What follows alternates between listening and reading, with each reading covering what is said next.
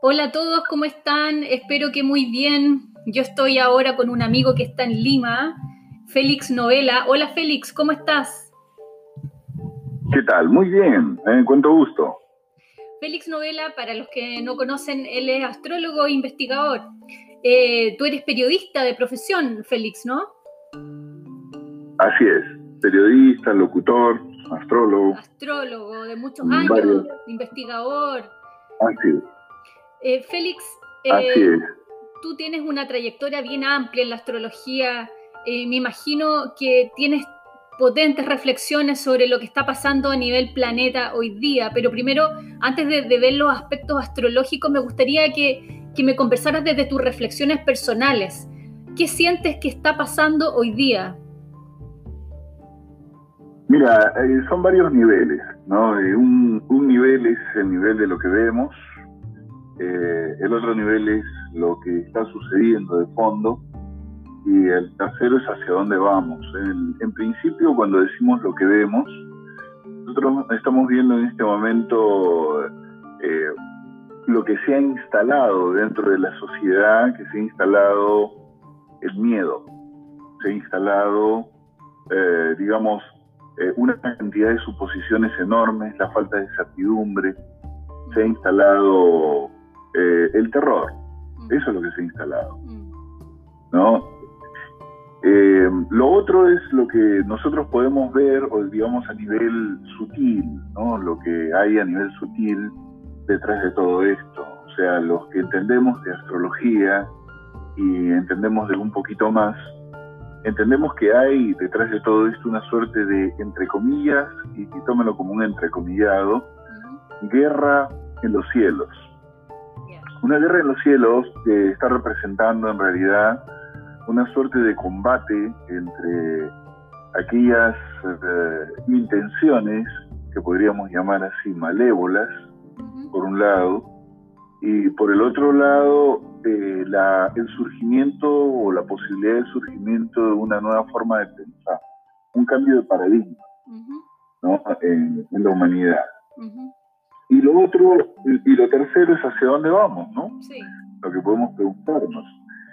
Que casualmente yo lo que creo es que de todo esto vamos en realidad a una suerte de toma de conciencia mundial en principio, de que no tenemos que dejarnos manipular. Eh, es decir, cada día van a ser más las personas que van a ir dándose cuenta ¿no? de que tienen que verdaderamente valerse por sí mismos en el campo de las ideas, en la investigación, no creer lo que dicen los medios de comunicación, ¿no? y empezar a hacer su propia investigación, su propia indagación y estimular su crecimiento personal. Sí. Esa sería la base, digamos, de lo que pienso. Eh, Félix, eh, partiste hablando sobre el miedo instalado.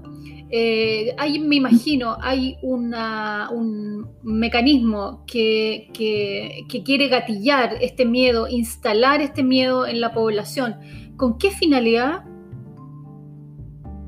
Obtener poder. Mira, el año pasado me hicieron a mí una nota, me hicieron una nota en relación al tema de, esto fue en Canal 8, justamente de Concepción, en relación al tema de lo que podría venir en el futuro.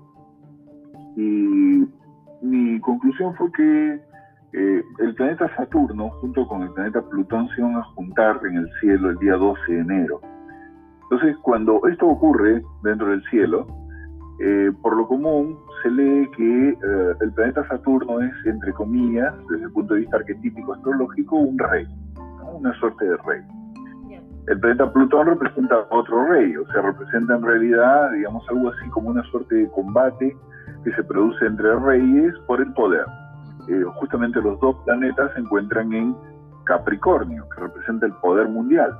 Entonces, si yo digo que Saturno, que representa las estructuras, y Plutón, que significa modificación, obviamente estoy hablando entonces de un momento dentro de la historia donde se produce una fuerte modificación del poder mundial, un cambio en el poder mundial. Y fíjate qué cosa tan interesante que a este dueto, a este dueto de Saturno con el planeta Plutón, se le suma el planeta Marte, ¿no?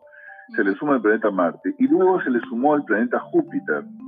Y estas combinaciones ¿no? de Júpiter, Marte y Saturno, cuando estuvieron caminando en el año 1348, 1345, estuvieron caminando en aquella época por el signo de Acuario, en aquellos años, se dio la llamada peste negra, donde, eh, y tú sabes cómo se originó la peste negra, ¿no? En esa época, que se originó porque eh, en, ese, en ese momento las tropas de Atila avanzaban, digamos, avanzaban tratando de expandir su imperio en aquel momento, eh, avanzando hacia Europa.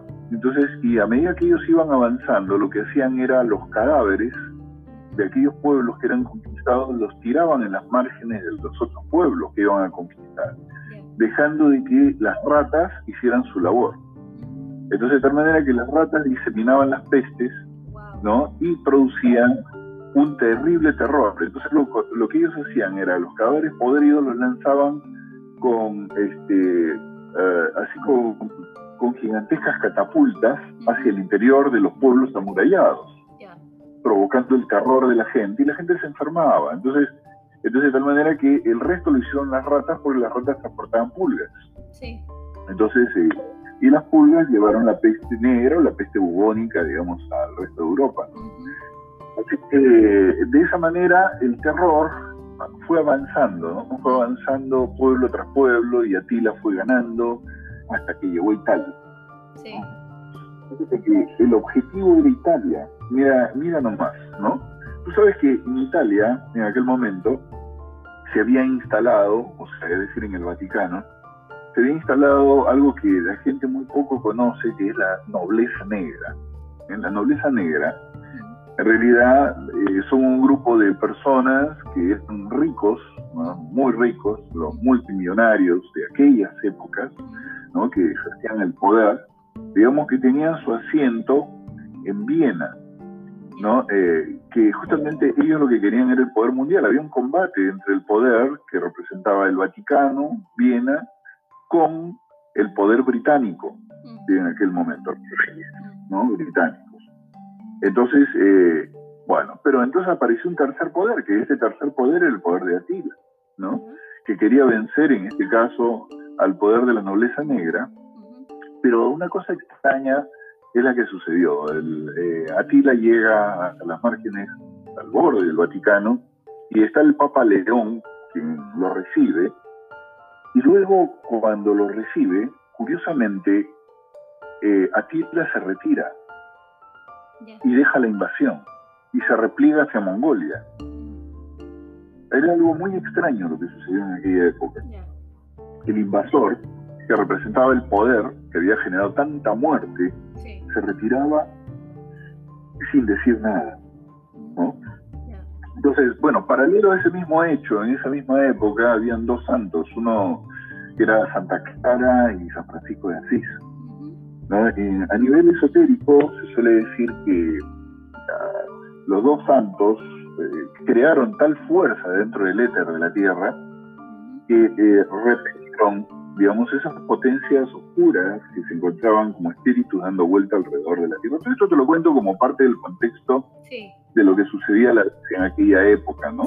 Francisco de Asís y Santa Clara lo que hacían era curar a los enfermos, sanar a los enfermos sin miedo, sin miedo. Entonces, eh, bueno, en el contexto actual, si nosotros nos encuadramos, digamos, con lo que está sucediendo ahora, nosotros vamos a ver que cuando Saturno se junta con Plutón, a esa conjunción se le llama la conjunción de las pestes, o la conjunción viral, así se le denomina. Pero esa, conjunción de Saturno con el planeta Plutón ocurrió el día 12 de enero. No, no es una conjunción de ahora. ¿sí? Es una conjunción que en este momento esté vigente. Es más, el planeta Saturno abandonó el signo de Capricornio para irse al signo de Acuario actualmente. Entonces, por lo tanto, esto quiere decir de que la supuesta, eh, el, supuesto virus como tal no tendría que haberse catalogado si no hay permanencia, esto es desde la deducción astrológica, no tendría que haberse eh, eh, deducido como una pandemia. Ahora, es una cosa realmente llamativa que cuando uno observa, por ejemplo, eh, la fecha en la que la Organización Mundial de la Salud declara la pandemia, esta pandemia se declara el día 13 de marzo, perdón, el 11 de marzo, 11 de marzo. Sí. 11 de marzo. Y la palabra 11M, si uno la menciona en España, les recuerda el hecho luctuoso del atentado que hubo, que ocurrió en un momento ya en, España que le costó la vida a muchísima gente, ¿no? Eh, que fue un, atentado que al parecer lo hicieron gente de inteligencia, ¿no? Hay muchas muchas eh, investigaciones donde no se cierra el tema, ¿no? Se lo atribuyen a Al Qaeda y, la verdad que no cierra, no cierra, ¿no? Entonces, bueno, es una cosa llamativa esto. Y es llamativo que siempre se emplee el 11 alrededor de estas fechas luctuosas, ¿no? El 11 de septiembre que ustedes lo vivieron en Chile, el 11 de septiembre que se vivió en, Nueva York. Entonces, y el 11 es un código que se utiliza dentro de las hermandades entre comillas, ocultas. ¿no? Entonces, es muy llamativo esto. Mm. Y también es muy llamativo que meses antes, si te, si te vas meses antes, ocurre el incendio de la Catedral de Notre Dame. Sí. ¿Ok? Entonces, y es muy llamativo que primero ocurra ese incendio y luego los que salen a rescatar la Catedral de Notre Dame porque no solamente se quemó la catedral de Notre Dame, sino que se quemaron varias catedrales en ese momento, todas en honor a María. ¿No? Entonces, muy llamativo de que justamente eh, era como si fuera un código, ¿no? Lo que se estaba empleando ahí. Entonces, bueno, se quema y sale la masonería internacional, salen grandes masones internacionales a ayudar a reconstruir la catedral de Notre Dame. ¿No? Cuando se inicia la epidemia, entre comillas, ¿no? Eh, en los lugares donde esta se expande son Lombardia, en, allá en este, Italia, y España. Sí. sí. Y el pueblo de Wuhan. Sí. ¿Sabías que el pueblo de Wuhan es un pueblo católico? No. ¿Sabías que Lombardía es eminentemente católico? Sí y también lo es, en este caso, España. Sí. Entonces, es cosa curiosa, ¿no? ¿Qué, o sea, ¿qué relación tiene el catolicismo ahí? Claro, es ahí el tema. El catolicismo, acuérdate que eh, está ligado a la nobleza negra. ¿no? Este, es, o sea, es exactamente lo mismo se repite. La, la, nobleza negra actualmente está conformada por grupos de multimillonarios ¿no? que se mueven a través de la curia, digamos, centrada en el Vaticano, el Banco del Vaticano, el Banco Prusiano, ¿no? Eh, eh, la Fiat, ¿no? etcétera, etcétera. Se están moviendo millones de dólares, es un poder, se puede decir, financiero internacional. ¿no? Entonces, hay un poderes financieros internacionales. Y en China, la banca Rothschild se siente en China. ¿no? Entonces, eh, se siente en China, la banca Rothschild es bien conocida la influencia británica sobre, China, ¿no? Entonces, eh, a, simple vista, a simple vista se tiende a, ver como un catolicismo, como una, un Vaticano muy en silencio, muy hermético, muy con sin voz. Y otros, otra cosa que es interesante es que paralelo a este, esta quema de, de la Catedral de Notre Dame, el Papa trae el, ¿cómo se llama? Trae el monumento eh, a Moloch y lo coloca justamente en la puerta del Vaticano. Wow. ¿Quién es Moloch? Explícalo para, quienes no saben. Eh, eh, bueno, Moloch es justamente una imagen de un hombre con cabeza de toro, ¿no? Que en la antigüedad ¿sí? Eh, en la antigüedad eh, aparecían, digamos, sacrificios de niños, ¿no? Este, así ese falso dios, ¿no? Sí. Eh, como si fuera una suerte de dios del infierno, una cosa así. Pero ¿por qué colocarlo en el Vaticano? Eso es una cosa llamativa. Mm. Entonces todo parece indicar, si uno se pone un poco conspiranoico, si así lo quieren llamar, ¿no? Parece indicar como que detrás de todo esto hubiera una indicación de que ciertos poderes han empezado a avanzar sobre, en realidad, los movimientos financieros que están asociados al Vaticano, de alguna manera, y que están tratando de doblegar, digamos, de mostrarle al mundo quién es el que tiene el poder, ¿no? Por otra parte, también, eh, digamos, las configuraciones que se, ven, se dan desde el punto de vista de lo propiamente astrológico, colocan, digamos, otros, otros eh, se puede decir, otra, otras, otras relaciones entre planetas, como la de Marte con el planeta Plutón. Imagínate que en la astrología antigua no se tomaba en cuenta Plutón. Plutón no, no era tomado en cuenta porque no se veía, ¿no? Sí. Eh, el descubrimiento de Plutón data del año 1931, 32, ¿sí? es esa época. Eh, entonces, bueno, pero el hecho es de que Marte es un planeta violento, un planeta que representa lo violento, el ataque, lo, punzante, ¿no? Y el planeta Plutón representa el extremo, el extremo de lo punzante, ¿no? Entonces, ambos aparecen en Capricornio, y esto ocurrió el día 23 de marzo,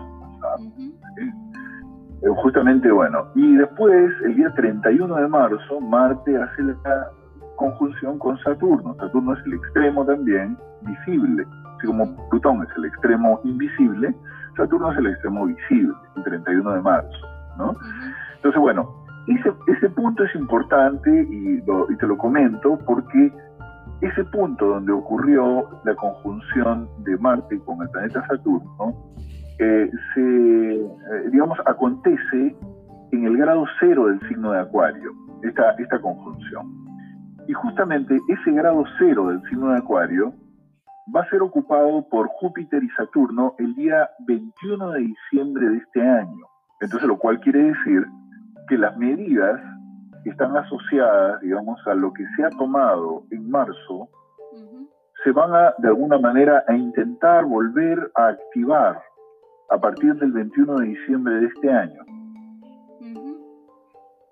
Entonces, por ende, dado que Marte representa en este caso lo punzante, la aguja, en Acuario que representa el hombre, entonces obviamente Saturno significa obligación, significa que de alguna manera, al parecer, todo daría la sensación de que van a obligar como una obligación a que la gente se vacune, justamente a partir del 21 de diciembre de este año. ¿no? Mm. Y, y Acuario es un signo que representa las tecnologías, porque justamente cuando el planeta Urano, el planeta Urano, que es el planeta, digamos, eh, eminentemente del signo de Acuario, digamos, se puso en, ese, en dicho signo, ¿no?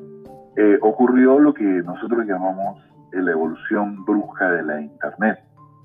Entonces, Internet nace justamente con Urano ahí. Entonces, es decir, y hay que preguntarse quién está detrás de la Internet. Pues tú te acuerdas que por aquella época, 1995, 1993, en aquella época las computadoras tenían un pequeño prompt, que era una pantalla negra con una, con una cosita amarilla, donde se digitaban letras, ¿no? Y luego se inventa Windows, ¿no? Windows, ¿no? Y Windows nace como una suerte de eh, trabajo que se fue realizado por Microsoft en aquella época, o sea, o sea Bill Gates, que, que, en su momento era socio, ¿no? De, el líder, en este caso de Apple, ¿no? que luego se pelean y se separan porque, según las malas lenguas, Bill Gates le saca, le quita, digamos, ciertas fórmulas que le permiten crear Windows. ¿no? Entonces, eh, entonces, entonces, por lo tanto, podemos asociar, en este caso, a Urano y Acuario con Gates. Entonces, si decimos, si Acuario es Gates, si Acuario es, eh, representa el mundo de las tecnologías, y decimos entonces que estos planetas se van a combinar ahí, obviamente quiere decir que lo que viene es una etapa tecnológica donde al ser humano lo van a querer controlar por todos lados utilizando la tecnología. Ahora, claro, este es el lado negativo, ¿no? Yo digo, en astrología uno puede tomar varias posturas, o sea que eso es lo, lindo, ¿no? Todo es yin y yang en la naturaleza, está lo, bueno, está lo malo, está lo oscuro, está lo claro. Entonces, si, uno ve, digamos, desde la perspectiva positiva esto, Acuario estaría representando al hombre, ¿no? al ser humano.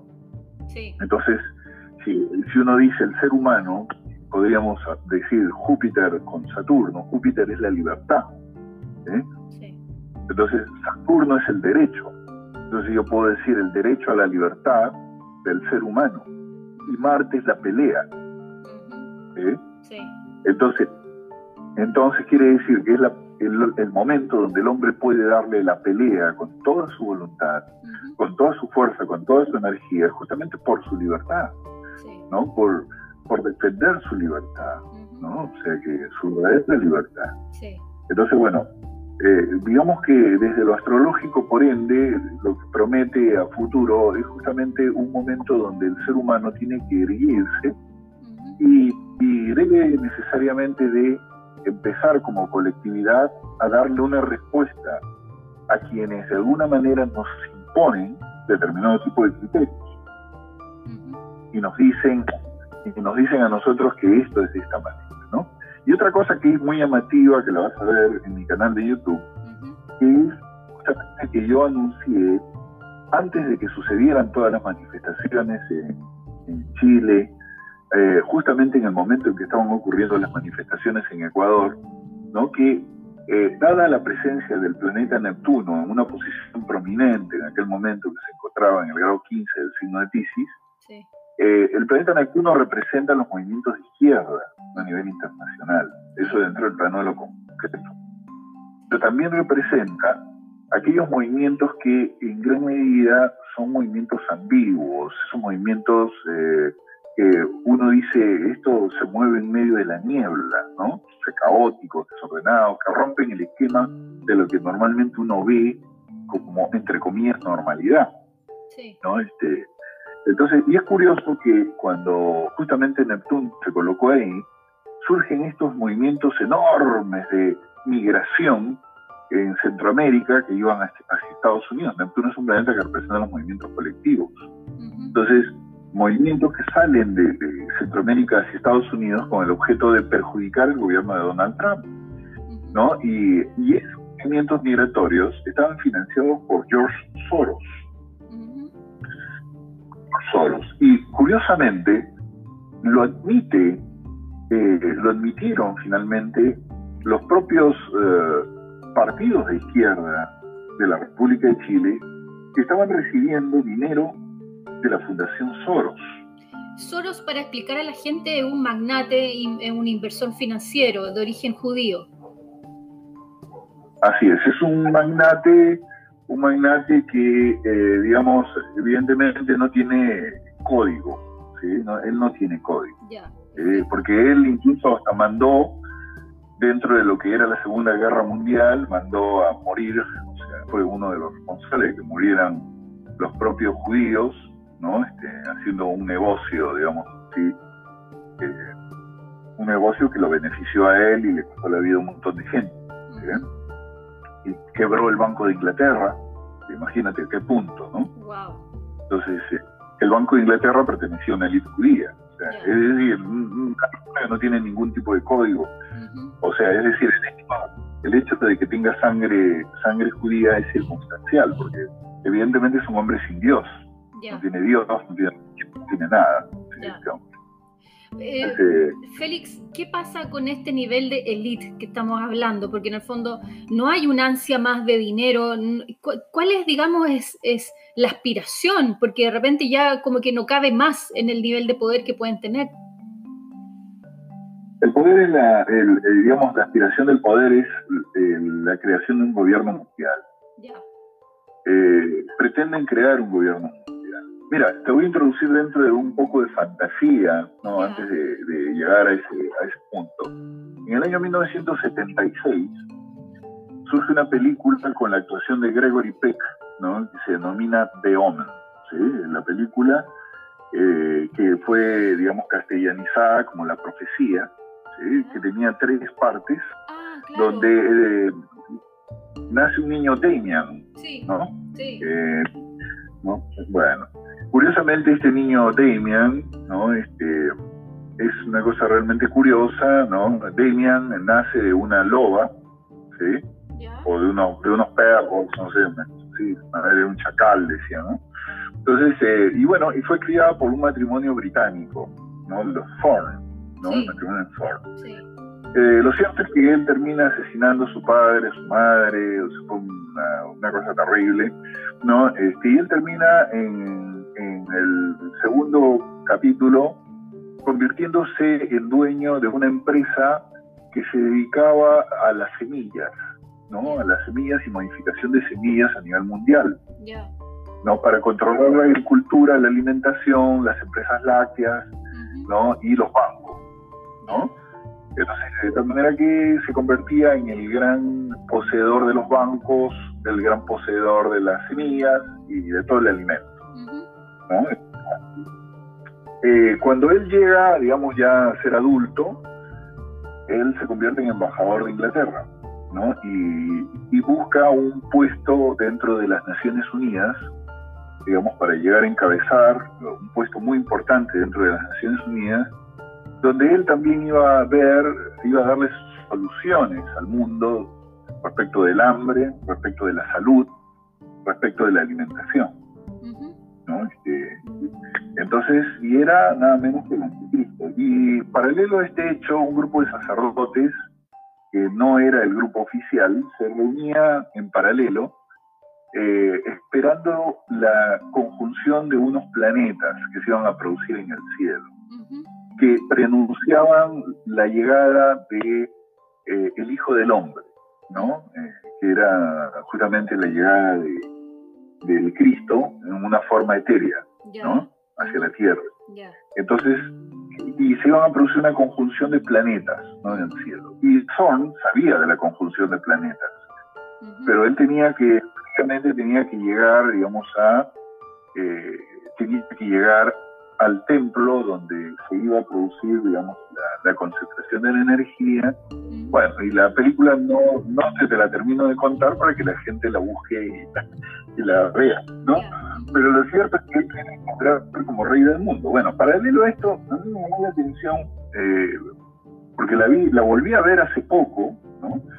que las, las conjunciones de planetas son reales, porque se están dando en este momento la guerra de poder en el mundo se está dando en este momento, ¿sí? Se está dando exactamente en este momento, ¿no? Y las formas como se manifiestan, digamos, por ejemplo, en el año 1900, eh, perdón, en el año 1900, no, el año 2000, 2009, ¿no? Este, Bill Gates eh, entra, eh, digamos, a comprar Monsanto, sí, sí. para encontrar las semillas, ¿no? Sí. A comprar las semillas las semillas, eh, saca las semillas transgénicas y por otro lado reserva, crea un banco de semillas enorme, el túnel de semillas, allá en el hemisferio norte, ¿no? para sembrar las semillas que son no transgénicas, conservar las semillas no transgénicas, que un grupo de ricos conservaba eso. ¿no? Entonces, pero todo el resto inundó, por ejemplo, Argentina con productos transgénicos, eh, trató de comprar el derecho, digamos, de la papa de Perú. Tú sabes que acá hay más de 6.000 variedades de papa en Perú, ¿no? Y acá no se lo permitió nadie, no nadie se lo permitió. Hay manifestaciones todo el día, eh, digamos, en la calle. Y, bueno, lo cierto es que eh, tomó, tomó liderazgo sobre Monsanto, que luego con sus triquiñuelas pasó a manos de Bayer, que actualmente tiene parte de capitales de Bill Gates. Este, luego la fundación eh, Melinda Gates y, Bill Gates eh, entraron a invertir en lo que son laboratorios de guerra biológica. Eh, entonces, y curiosamente entraron a experimentar, ya en el año 2010, 2011, empezaron a experimentar con una suerte de coronavirus en aquel momento. Tú sabes que la, gripe común es un coronavirus. ¿no? Cuando, cuando la influenza es otro tipo de coronavirus. Hay distintos tipos de coronavirus. Entonces entraron a experimentar con el coronavirus. ¿Por qué? Porque una, había una bióloga, casualmente una microbióloga china, que había estado experimentando eh, por pedido justamente de los mismos la fusión entre el virus que tenía un murciélago, ¿no? Fusionándole, rompiéndole la barrera, porque era imposible que un murciélago saltara al género humano ese virus, ¿no? Este, y, también, eh, eh, de acuerdo a otras declaraciones, eh, digamos, fusionándolo con el virus del HIV. Entonces, con el objetivo de una guerra biológica. Actualmente hay muchas declaraciones de incluso hasta médicos que han pertenecido al ejército de los Estados Unidos que están develando esta información. ¿no? Entonces, y en aquel momento, entonces, esta, estos experimentos fueron realizados, digamos, en Canadá, luego se realizaron, eh, digamos, se fueron llevados a China por esta médica Li Jun, no recuerdo el, otro nombre, ¿no? Eh, y, bueno, resulta que este, esta médica luego aparentemente desaparece, ¿no? aparece nunca más los registros de los laboratorios.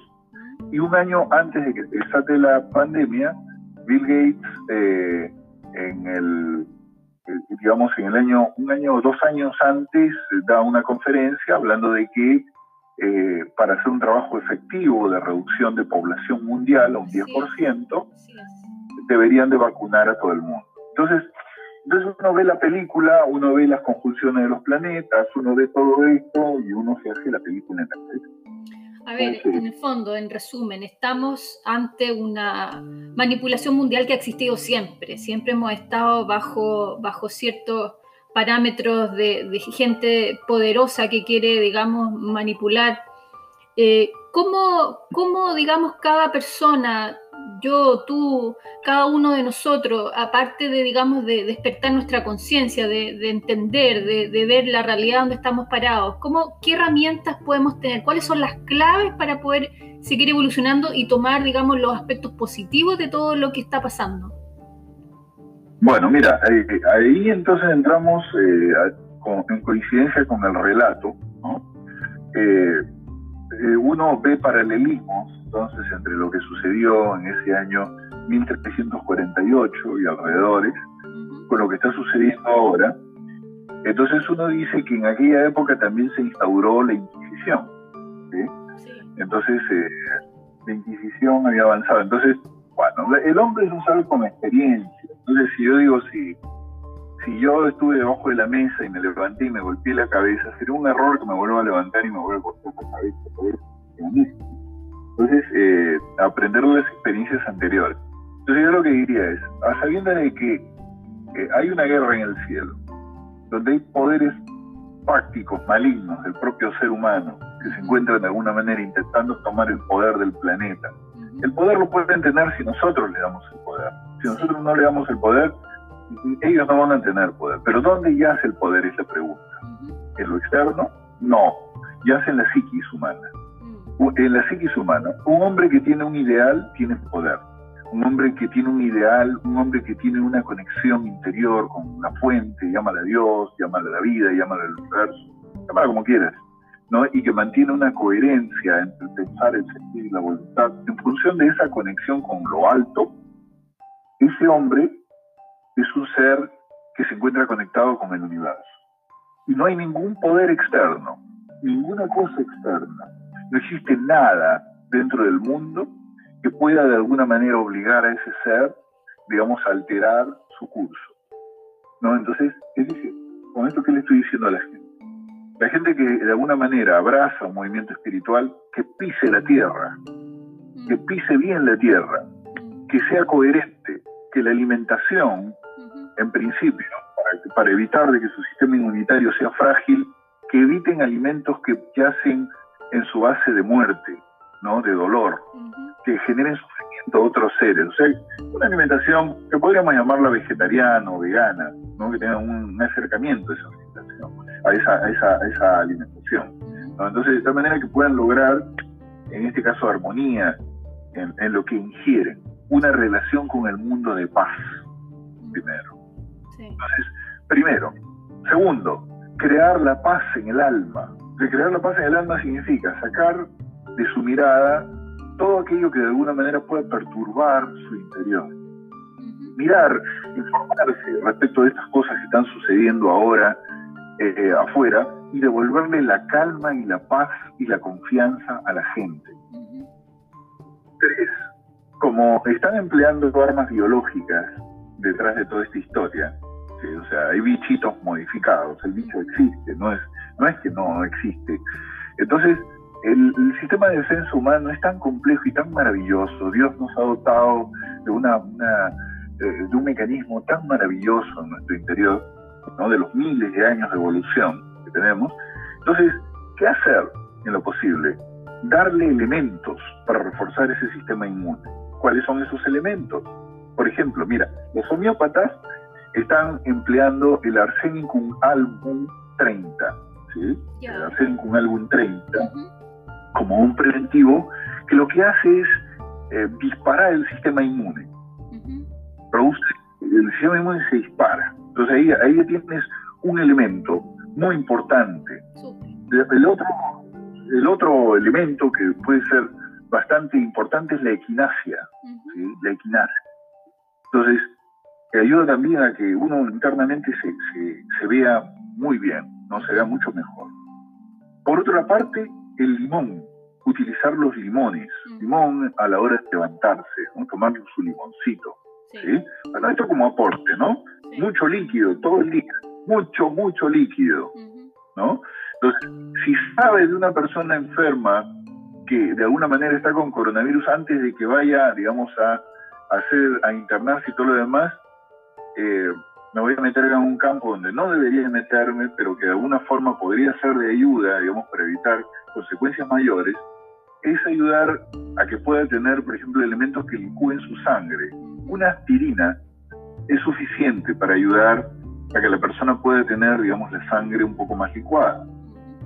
¿no? Y vitamina C, bastante vitamina C. ¿sí? Entonces, esto ayuda. Los kiwis abundan en vitamina C, mucho más vitamina C que los limones. No consumir mandarinas en lo posible, evitar los alimentos que son fríos, ¿sí? como la piña. La piña, por ejemplo, es muy fría para el cuerpo ¿sí? y hace que trabaje mucho el riñón. Entonces, tomar naranjas, ¿sí? pero las naranjas, jugo de naranja, si puede ser tibio, el limón, agua de limón caliente, ¿sí? utilizar el jengibre, todo esto ayuda, digamos, a, la persona. Eso puede ser. Y por otro lado, a nivel espiritual, a nivel interno, eh, la práctica de la respiración, tratar de buscar formas respiratorias, existe por ejemplo el Kundalini Yoga como una de sus ramas, existe por el otro lado técnicas de yoga que trabajan mucho con la zona baja del vientre, ya sabes que donde se encuentra justamente el ombligo, es la zona donde se encuentra el Tantien, el centro de energía. Entonces, entonces, trabajar con el Tantien, trabajar con esa zona, con la respiración, y sobre todo a la hora del amanecer, en el momento en el que sale la luz del sol, hacer sus oraciones, como lo hacían otrora. Sabes que en Argentina eh, existía una tribu que se llamaban los comechingones, ¿no? Así se denominaba. Y curiosamente tenían características bastante distintas, ¿no? A, los otros grupos étnicos que habían ahí, ¿no? Yo estuve justamente en zona de comechingones, en Córdoba, ¿no? Eh, y estos comenchigones cuando levantaba el sol saludaban al sol. Tú sabes que en el yoga existe lo que se llama el saludo al sol. ¿no? es, Entonces, mira, mira qué paralelismo, ¿no? Una cultura por estos lados que hacía lo mismo que las culturas del otro lado, ¿no? Entonces, saludar al sol, mirar el sol, exponerse al sol, unos segundos, indirectamente mirar el sol, orar mirando al sol. Decía Saibaba que uno de los cantos más más grande que existe es el Gayatri, sí, que en que se encuentra detrás de la luz del sol. Cristo Sol, se decía antiguamente. De hecho, fíjate que en los altares existe una, una suerte de círculo con, con rayos hacia afuera, representando el sol y que representa al Cristo en los altares cristianos. ¿no? Entonces, así que orar en la mañana en conexión con el Santo Espíritu, digamos, sea cual sea el sistema de creencias que uno tenga, el espíritu de la naturaleza o el espíritu del sol, allí en conexión durante las mañanas, ¿no? Entonces, todo esto ayuda, tomar sol, sí. Tomar sol. Entonces, todas esas conexiones espirituales, esas conexiones internas, y acuérdate lo principal, ¿no? Eh, hemos abarcado el plano físico, hemos abarcado el plano anímico, hemos abarcado parte del plano espiritual, pero la esencia espiritual de un ser humano se encuentra en lo que llamamos la verdad. Una vida coherente.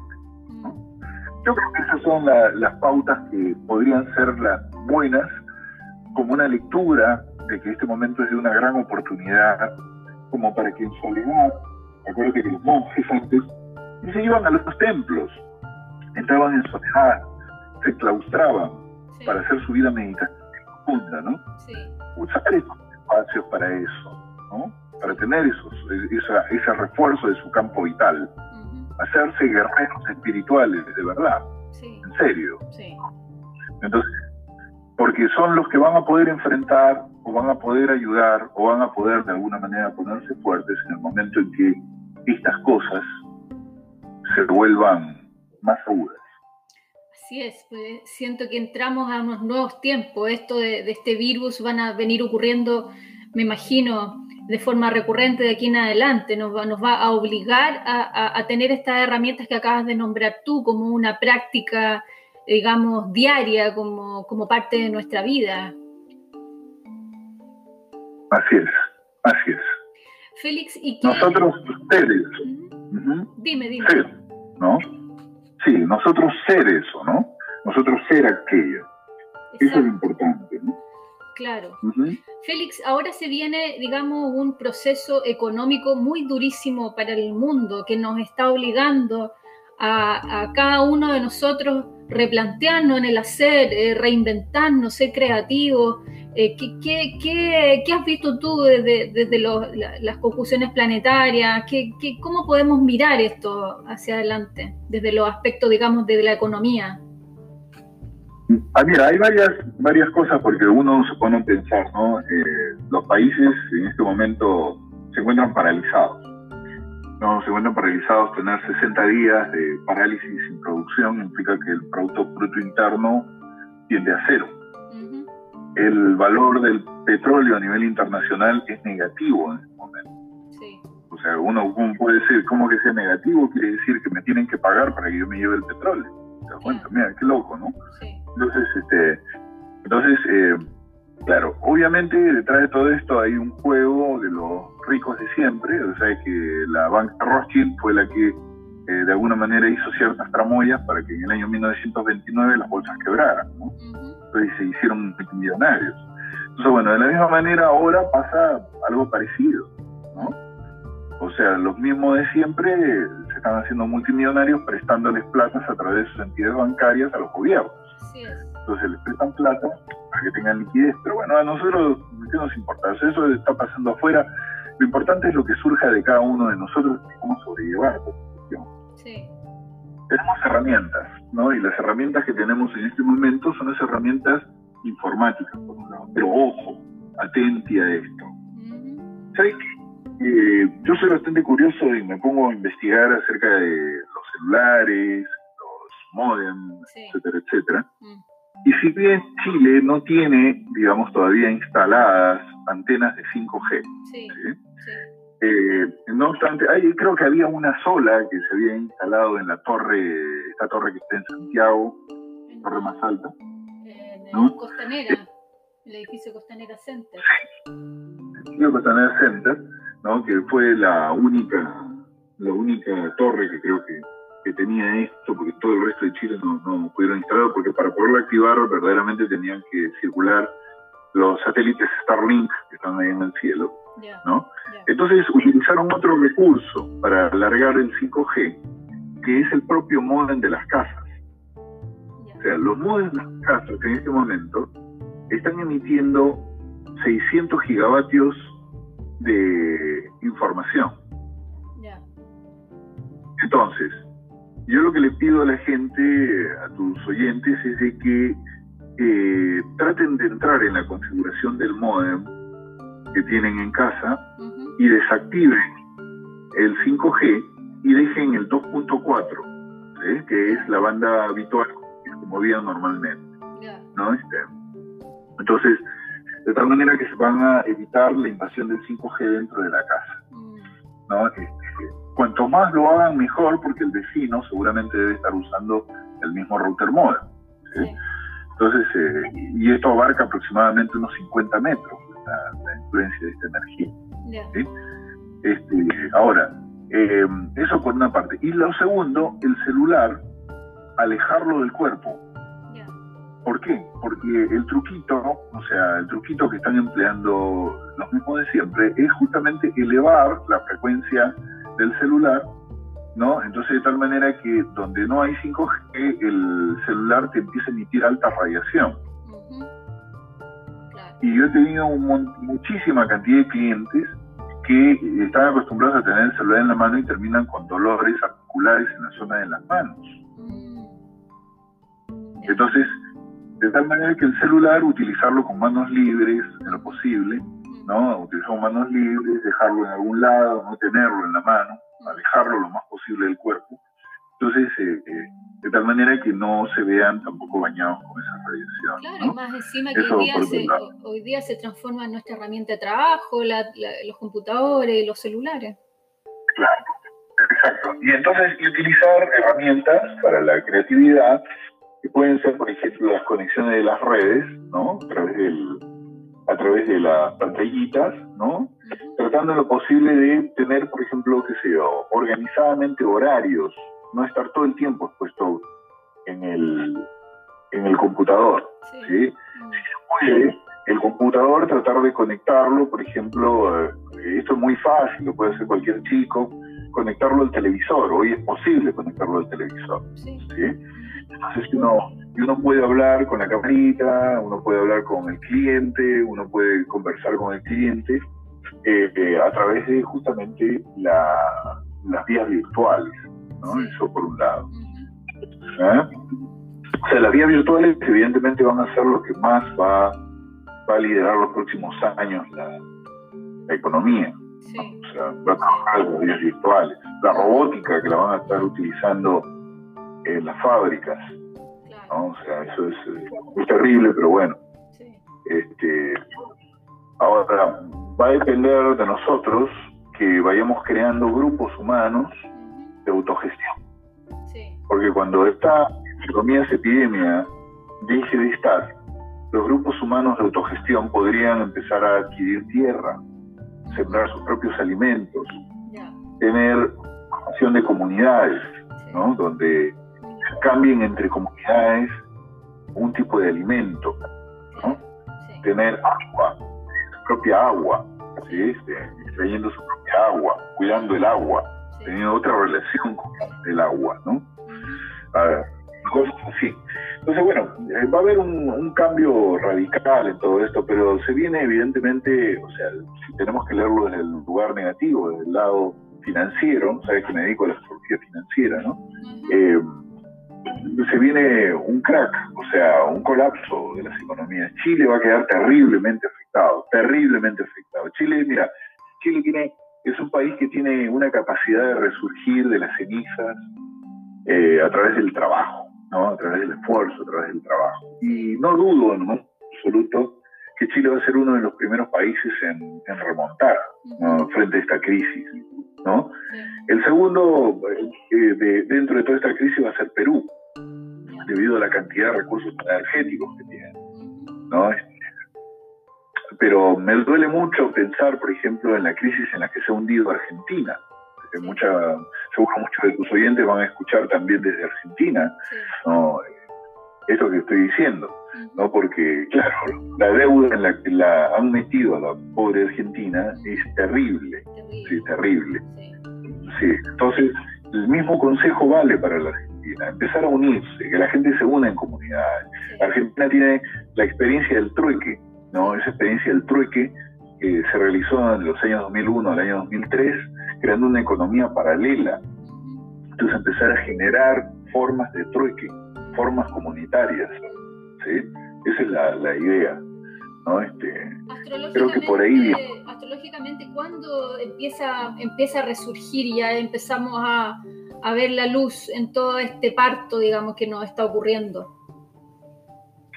Mira, todavía falta, falta bastante. O sea, eh, falta bastante porque estas conjunciones, digamos, se van a activar otra vez el 20 de junio, el 29 de junio. Eh, o sea, se van a volver a activar y la última vez que se va a volver a activar la conjunción Júpiter-Plutón es el día 12 de noviembre. O sea que no es sino hasta el año que viene, en realidad, que vamos a ver verdaderamente la luz de todo esto. Bueno, hay que tener paciencia y, y estar bien consciente, ¿no? Exacto, y en torno a lo otro que vienen a ser las medidas, las medidas de distanciamiento social, lo que hace, digamos, a las salidas de la gente, la flexibilización de medidas, se van a ir notando gradualmente desde junio a julio, ¿no? donde de junio a julio va a empezar a ver que socialmente la gente va a empezar a volver a circular otra vez. Pero te imaginas, te imaginas lo que ha sucedido con la gente cuando otra hora podíamos darnos un abrazo entre todos. Sí, Lo que va a suceder ahora. No, va a demorar mucho eso. Entonces, es ahí el tema. ¿no? Yo creo que debemos de aprender en este caso de los suecos, que los suecos lograron la inmunización social y se abrazan, se besan, se tocan, se unen. Mm. Lo que es natural del ser humano. ¿no? Entonces, aprender de esto, aprender de que uno es un ser humano y no discriminar al señor del edificio porque, porque trabaja en un hospital. No discriminar a la señora porque es una enfermera de emergencia. No discriminar a ese hombre que de alguna manera tuvo que hacer un trabajo en la calle porque no le quedó otra. No, entonces, todo ese tipo de cosas, o sea, nuestra humanidad, exaltar nuestra bueno, esa es la, es la gran manipulación, eh, quizá las la nuevas guerras donde hasta tu hermano puede ser tu enemigo. Exactamente, exactamente. Mm. Esa es la guerra. Entonces, acordarse de lo que pasó con Francisco de Asís cuando se le acercaban los leprosos. Acordarse de eso. Porque si somos hombres que estamos de alguna manera en el camino metafísico espiritual, tenemos que desarrollar la fuerza necesaria dentro de nuestro interior para que el que de alguna manera padezca de una enfermedad, tengamos la compasión interior, la fuerza y la solidaridad de poder sostener a la persona que está en este momento caído. O sea, y no alejarnos. O sea, es al revés. Digamos, nos están alejando en lugar de acercarnos a los seres humanos. ¿Sí? sí y solo de esa manera, entonces viviendo la espiritualidad verdaderamente, vamos a poder evitar de que la Inquisición, que es la que se intenta de alguna manera volver a insertar en la sociedad desde el año que viene, ¿no? Eh, se, se vea de alguna manera manifestada. Entonces nosotros somos los artífices y creadores de nuestra vida. Tenemos un poder mental impresionante. Nosotros creamos realidades y podemos crear esa realidad. Félix, te agradezco mucho esta conversación, fue muy enriquecedora, hay muy buenos consejos acá. Cuéntanos cómo estás atendiendo tus consultas eh, astrológicas, bajo qué eh, estructura tienes una página, cómo lo hace la gente para ubicarte. Eh, puedes ubicar a través de mi Facebook, Félix Guillermo Novela Q, con B corta E, W L A, ¿sí? Guillermo Novela Q Podría mandando un WhatsApp al más 56 9 90 679763, ¿no? Más 56 9 90 679763 y bueno, y nos ponemos en contacto. Estoy utilizando la plataforma Zoom, Skype, estoy utilizando la plataforma del WhatsApp, o sea, lo que le venga cómodo a la persona, ¿no? Grabo la sesión, ¿no? con la que conversamos con la persona y luego se la envío, ¿no? Para que la persona pueda tener el, el asesoramiento el audio, ¿no? Sí, audio y video. Estoy trabajando mucho con audio y video para que la gente vea, digamos, su propio gráfico. Es muy bonito ah, que la gente conocer sus planetas, ver todo eso, ¿no? Hoy día la astrología se hace muy interesante, muy importante como una herramienta de soporte para entenderse uno mismo, para entender cómo enlaza tu, tu carta con lo que está ocurriendo. Así es, así es. Es una herramienta muy importante. Sí. Bueno, muchas gracias Félix, espero verte pronto de nuevo en Concepción. Sé que acá tú tienes tu segunda casa, vienes harto hacia acá. Eh, espero vernos pronto. Con mucho gusto. Eh, va a ser verdaderamente para mí también una felicidad volver a mi segunda casa, ¿no? ponerme en contacto con los amigos que están allá, los que quiero mucho. Eh, y tú entre ellos. Muchas gracias, Félix. Muchas gracias.